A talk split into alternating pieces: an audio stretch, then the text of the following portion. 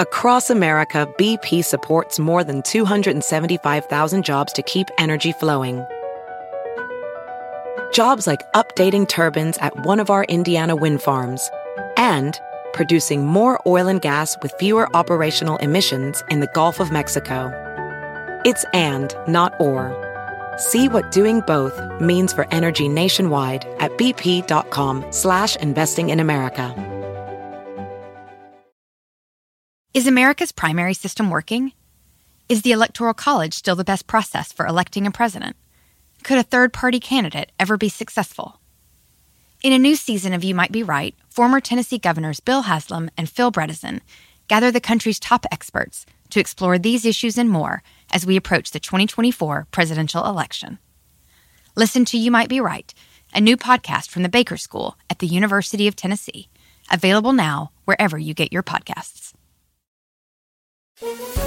Hola, bienvenidos al podcast de NTN 24. Estas son cinco cosas que pasaron hoy. El secretario general de la ONU fue testigo de primera mano de los horrores de la guerra en Ucrania. Antonio Guterres visitó la región de Kiev y más tarde se reunió con el presidente Volodymyr Zelensky. El Consejo de Seguridad falló en hacer todo lo que está en sus manos para prevenir e impedir esta guerra. Y esta es una fuente de gran decepción, frustración y enojo. Y durante esta visita Ucrania fue blanco de bombardeos rusos, los primeros en contra de Kiev desde mediados de abril.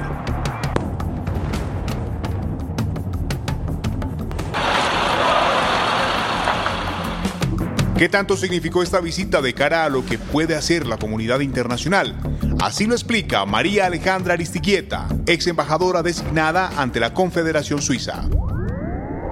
Instalar la rendición de cuentas es lo que se ha estado tratando de hacer desde hace ya eh, prácticamente un mes, que se ha pedido eh, el corredor humanitario, se ha pedido eh, reuniones de, misiones independientes, de expertos independientes que estén en el terreno para evaluar la situación, para ver si se han cometido crímenes de guerra, si se ha cometido genocidio, si han habido, si se ha infringido el derecho internacional de guerra y, por supuesto el derecho internacional y si hay eh, posibilidades algunas em, de, de, abrir canales humanitarios, puesto que si no se estaría también infringiendo el derecho internacional humanitario.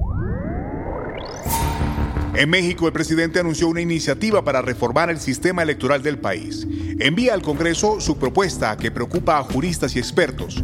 ¿Qué propone y qué posibilidades tiene de que sea aprobada? Se lo preguntamos a Juan Garza, analista político y profesor del Instituto de Investigaciones Jurídicas de la Universidad Nacional Autónoma de México.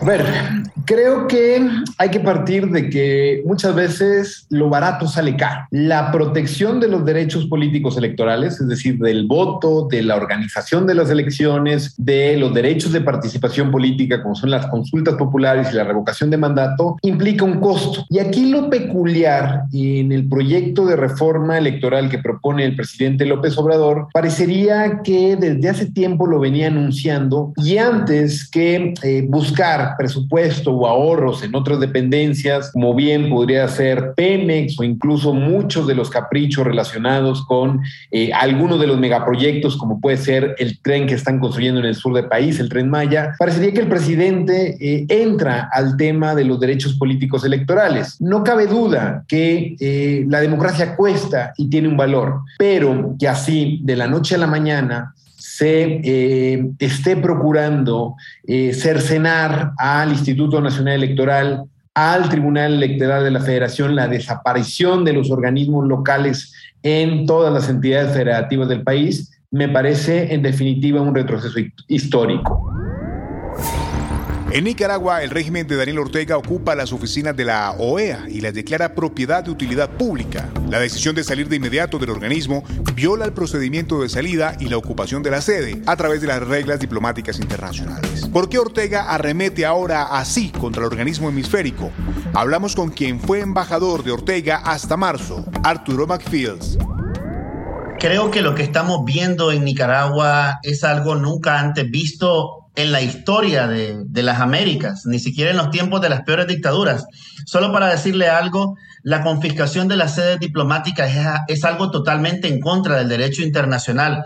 el artículo 22 de la Convención de Viena y el 133 de la Carta de la OEA prohíben totalmente el tema de el irrespeto y la y, garantizan la inviolabilidad de las sedes diplomáticas. Son algo cuasi sagrado, por decirlo así.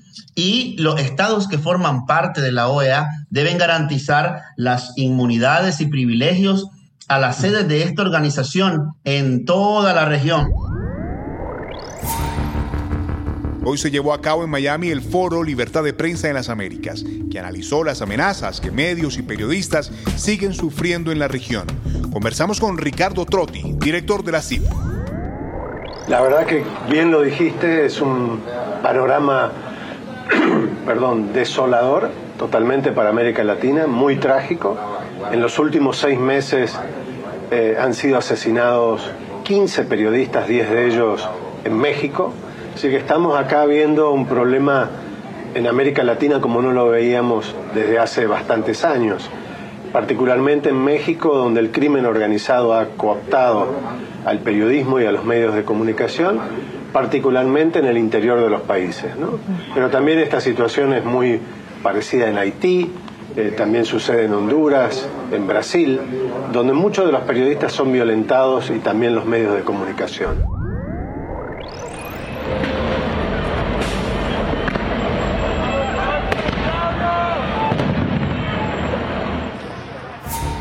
Y al cierre se cumple un año de la jornada de manifestaciones de ciudadanos que exigieron cambios a las reformas que planteaba el gobierno de Colombia. A mitad del año pasado, la cifra de civiles muertos llegaba a 18 y la de heridos superaba los 1.100. En cuanto a uniformados, tres murieron y 1.836 resultaron con serias lesiones.